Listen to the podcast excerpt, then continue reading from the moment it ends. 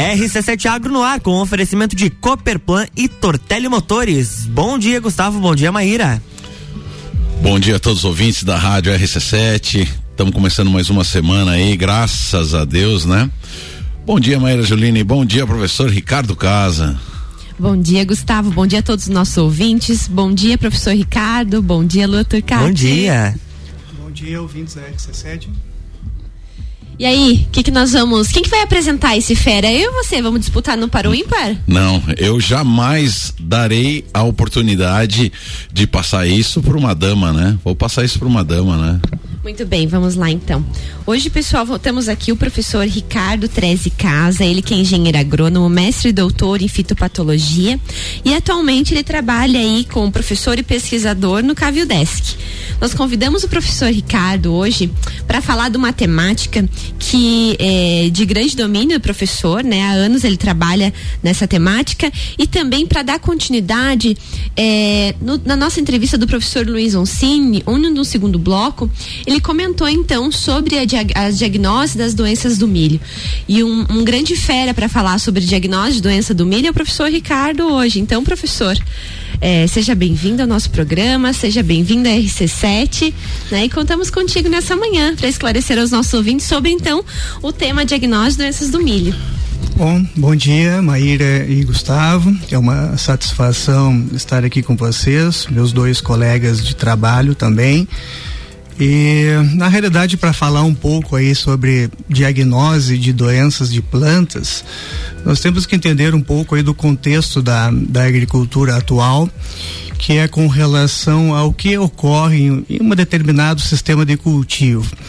Uh, com relação aí a sua pergunta uh, referente ao que ocorreu nesta safra na cultura do milho, que foi uma abordagem anterior que vocês uh, tiveram aqui no programa, é, nós, nós em Santa Catarina e norte, nordeste do estado do Rio Grande do Sul, sudoeste do Paraná, tivemos um inconveniente que foi a ocorrência de uma, duas ou três doenças é, concomitantemente e isso levou à redução significativa da produção de milho no estado de Santa Catarina.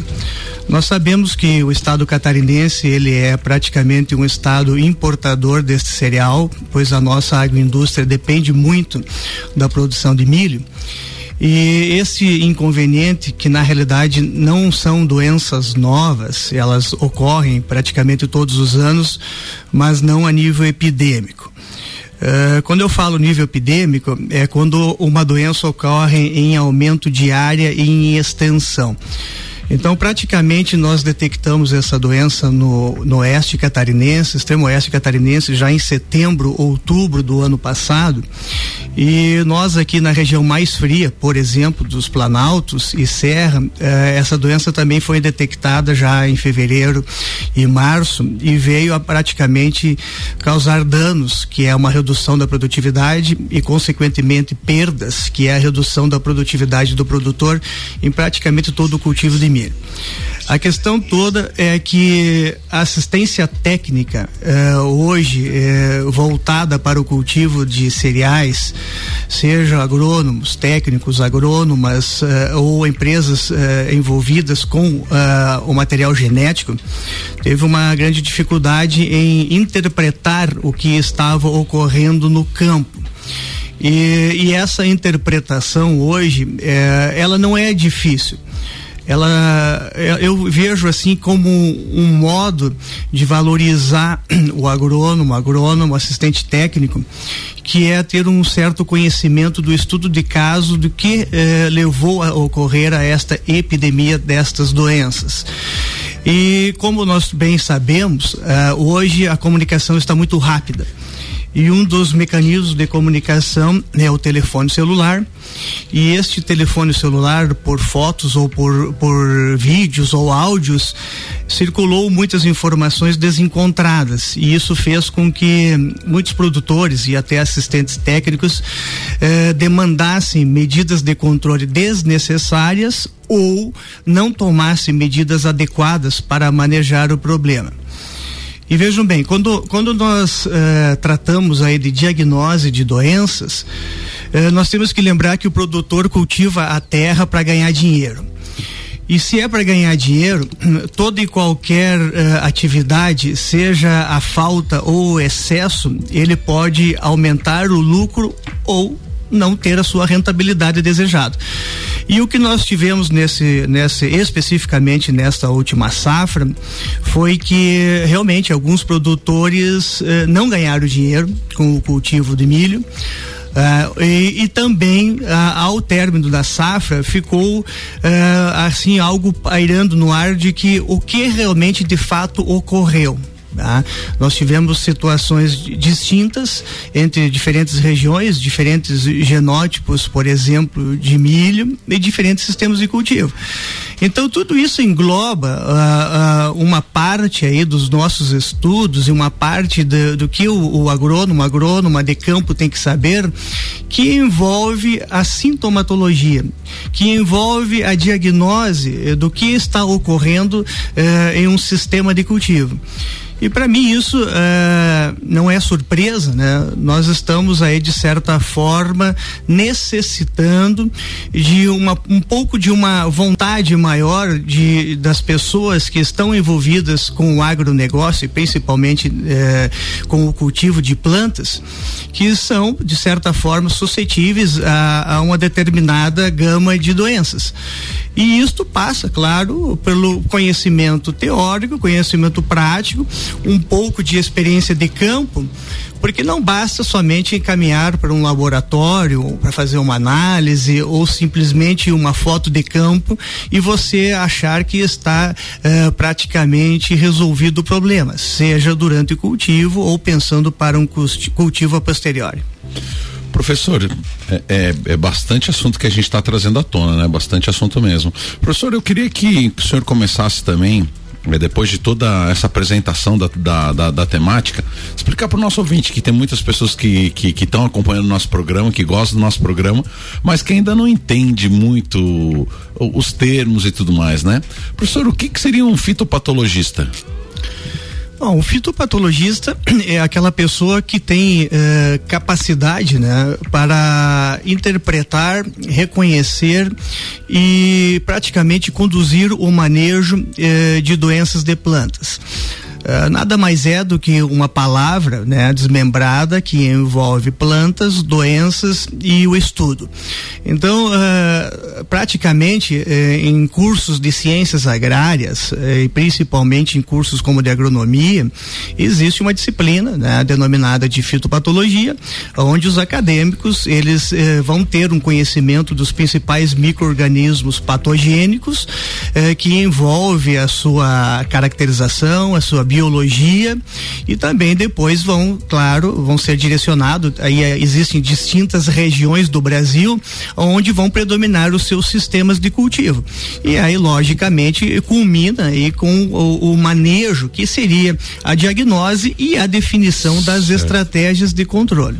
Mas me diz assim, então o fitopatologista seria é, dentro do, do, do, do braço da agronomia o profissional mais próximo a ser o médico das plantas. Perfeitamente. É? Assim como a pessoa lá do solo seria o nutricionista da, de plantas e. Perfeitamente, exatamente. Esse é o paralelo que pode seria ser. Seria o é. paralelo. Agora me diz o seguinte: é, dentro da medicina, professor, a gente vê que cada doutor sabe de uma coisa, né? Um sabe do dedo do minguim, outro sabe, sabe da ponta do nariz, outro sabe do cabelo, outro sabe da pele. Como é que um abençoado de um agrônomo vai conseguir saber de tantas plantas que existem? Porque dentro do universo agrícola, né? Nós temos, meu Deus, uma infinidade de plantas, só de subdivisões. Correto. Meu Deus, a gente entra para para horticultura, vai envolver olericultura, fruticultura, floricultura, grandes culturas, pequenas culturas. Não é algo meio complexo isso aí, professor? Deixa eu falar. E ainda tem a questão dos micro-organismos, né? Que não é só um tipo de micro-organismo. É, na realidade são, uh, são as especialidades. Ah, então uh, você pode ter lá um micrologista, um bacteriologista, um virologista, um nematologista, que praticamente são as quatro grandes áreas né, envolvendo os micro-organismos e também né, dependendo daquele sistema de cultivo. É, por exemplo, uh, a nossa região ela, ela tem o cultivo do pinos, ela tem o cultivo de plantas de lavoura, ela tem características de, de cultura culturas uh, de frutos pequenos, assim como de frutos de clima temperado, ou seja, abordam uma série de cultivos e nós sabemos, né, que todos esses cultivos eles podem ser infectados, né, por diversos microrganismos. Ah, a questão toda é que os ambientes são distintos, os genótipos são distintos e os microrganismos praticamente eles estão presentes nos sistemas de cultivo. À medida que você intensifica o sistema de cultivo, que nós comentamos que uh, você uh, introduz um monocultivo, seja ele de uma planta de lavoura, né, que isso você pode até manejar um pouco mais o monocultivo ou uma hortaliça, uh, você está praticamente intensificando ou favorecendo a sobrevivência de alguns microrganismos neste sistema. Uh, agora, se nós formos comparar um pomar que é, que é perene, uh, um reflorestamento que é perene, esse cultivo ele é intenso. Uh, então, assim, é, basta nós termos uma condição de ambiente para que ocorra o processo infectivo e aí sim, decorrente disso, nós vamos ter sintomas ou não. Quando nós iniciamos o programa, o que eu me refiro é que a diagnose, o reconhecimento dos sintomas de doenças, ele faz parte das estratégias de controle. Hoje, praticamente não existe o controle de uma determinada doença ou de um determinado grupo de doenças sem que se tenha o conhecimento de diagnose. Por exemplo, uh, você pode trabalhar com práticas de prevenção, práticas de ação curativa ou de práticas com métodos erradicativos. Mas toda a tomada de decisão, ela envolve simplesmente o conhecimento de diagnose. Você pode ter um problema nesta safra, mas se você eh, reconhecer o que te levou a esse problema, você vai tomar estratégias de controle para se preparar para um cultivo seguinte e aí você está fazendo medidas preventivas. Uh, o que nós temos hoje muito uh, comumente ocorre em qualquer sistema de cultivo é aquela estratégia praticamente erradicativa ou curativa. Ou seja, tem o problema, ou você deixa ter o problema e agora você vai tentar né, uh, resolver esse problema. Normalmente, quando você tenta resolver o problema, uh, uh, o custo de produção é mais caro.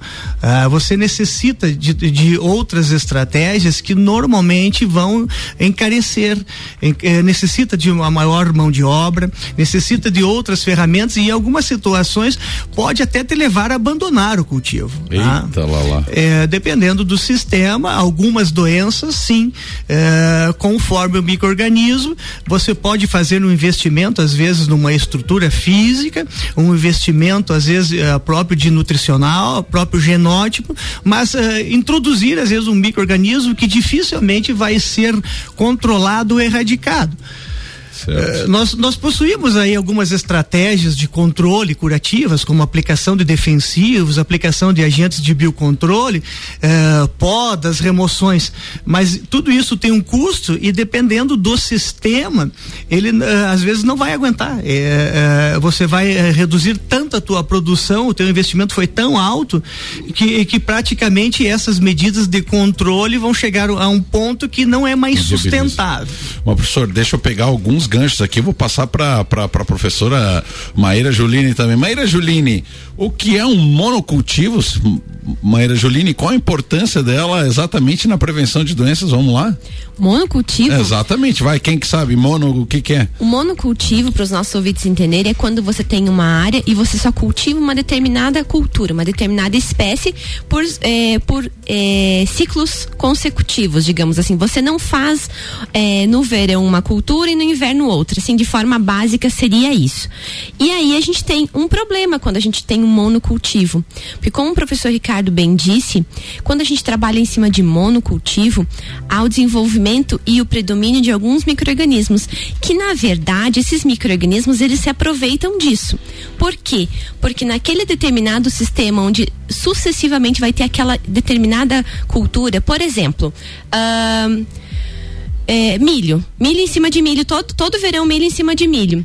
Perfeito. Ah, quando você encerra o ciclo do milho, fica palhada lá no solo, né? Para o nosso ouvinte ouvir, é que é o resto cultural ali após a colheita essa palhada ela demora um determinado tempo para ser degradada. E alguns micro-organismos são degradadores e se aproveitam desse é, microsistema que fica ali, né, para o seu desenvolvimento. Então, acontece que quando lá no outro verão o produtor vai inserir novamente é, a cultura do milho, esses micro-organismos já vão estar ali. E aí a gente tem a ocorrência de ciclos, às vezes, de forma bem adiantada. Isso. De forma assim, rápida e clara, seria mais. Acertei, professor Ricardo Casa. Perfeitamente. ok, nós vamos, nós vamos pro nosso break e voltamos com mais assuntos no segundo bloco. RC7715, Jornal da Manhã está no ar com a coluna RC7 Agro no oferecimento de Cooperplan, Cooperativa Agropecuária do Planalto Serrano. Muito mais que compra e venda de sementes e insumos. Aqui se fomenta o agronegócio. E Tortelli Motores, a sua revenda estil para lajes e região.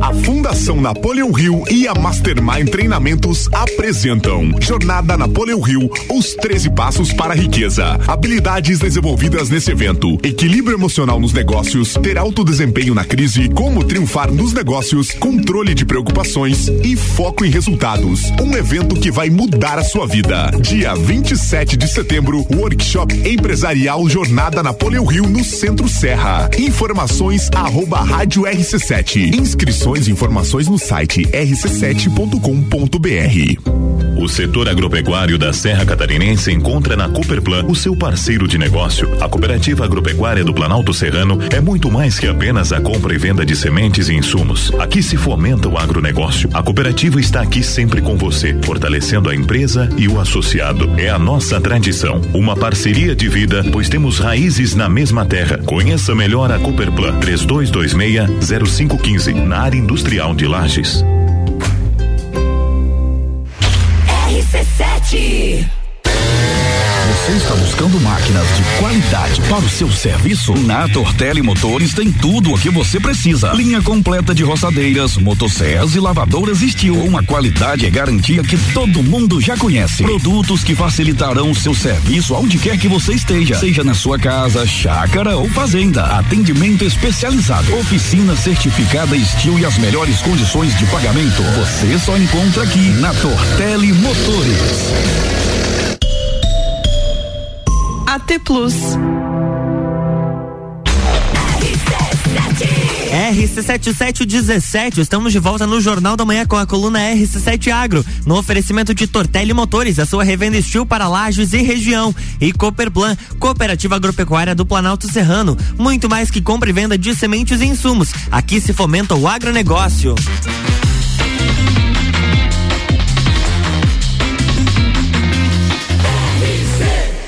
número 1 um no seu rádio. Jornal da Manhã.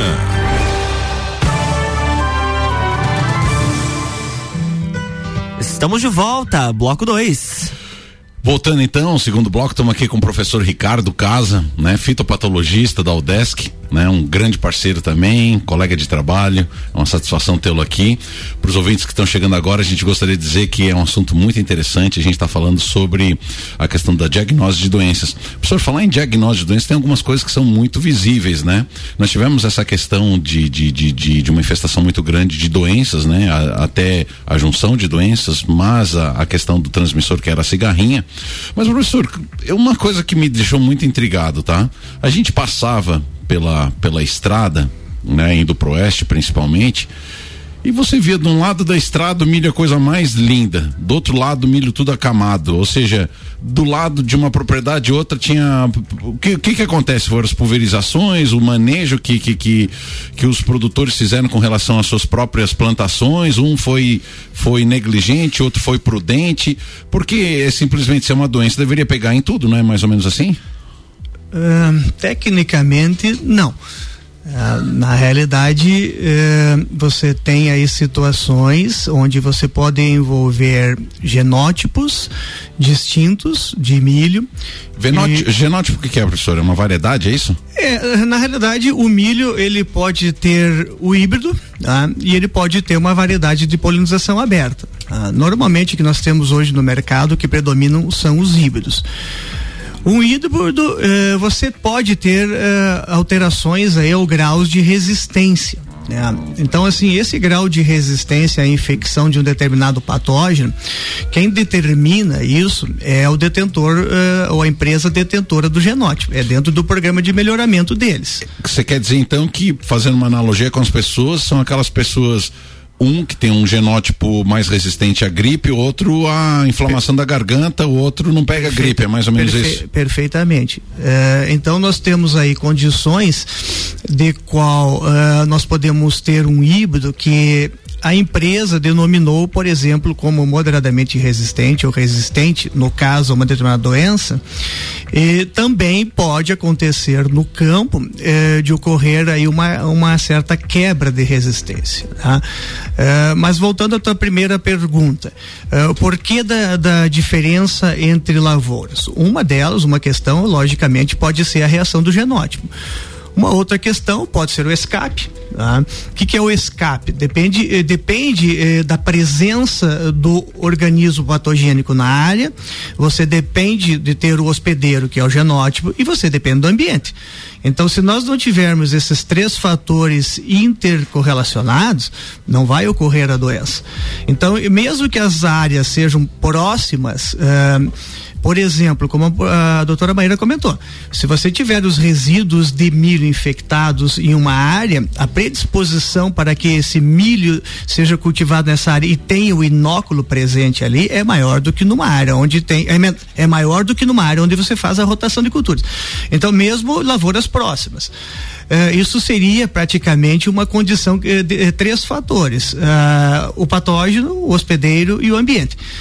O ambiente lavoura lado a lado é muito difícil de nós termos uma diferença significativa, salvo se tiver uma irrigação, por exemplo. Mas no caso dos micro-organismos, nós precisamos hoje de uma temperatura e de um período de molhamento satisfatório para, principalmente para os micro-organismos.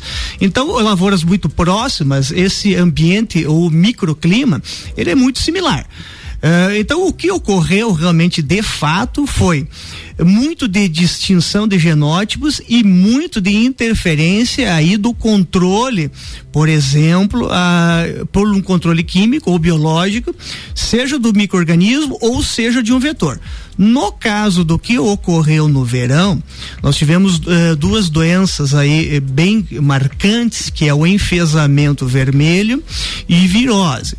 Ô, professor uh, Ricardo, deixa eu fazer uma pergunta, desculpa te interromper, mas a gente pode dizer então que o ambiente foi preponderante para o que ocorreu no verão desse ano em função de, em detrimento da cigarrinha. Ele favoreceu? Sim, eh, na realidade o inverno do ano passado foi um inverno relativamente seco e não foi um inverno tão rigoroso.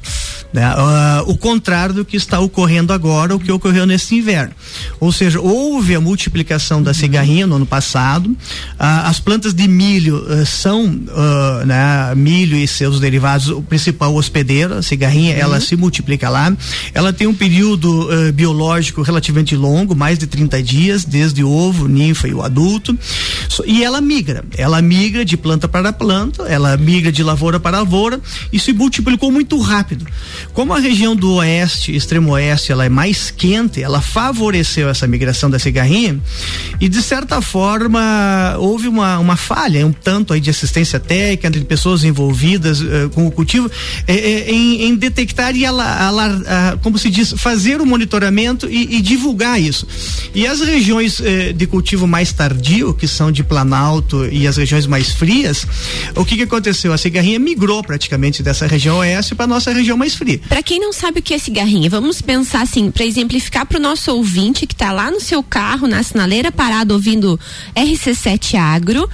O que é cigarrinha, professor? É um, que é, tamanho tem esse inseto? É um, é um, inseto que não ultrapassa aí mais do que praticamente 10, 10 milímetros, então não tem um, um centímetro uh, de comprimento tá? Ele é pequeno. Ele é alado, ele é voa. alado, ele é, é alado, ele voa, ele tem aí 7, 8 milímetros, é um verde claro, dois pontos negros bem uh, próximos da cabeça. E professor, tá? para ele, ele, ele, ele se deslocar de uma área para outra, é, penso eu, então, como é um inseto pequeno, não vai não vão a grandes não, não, distâncias, é, né? é, é, por si só a, a dispersão direta dele por si só é poucos metros, mas você tem correntes de vento, né? É horizontal, vertical, ele aproveita.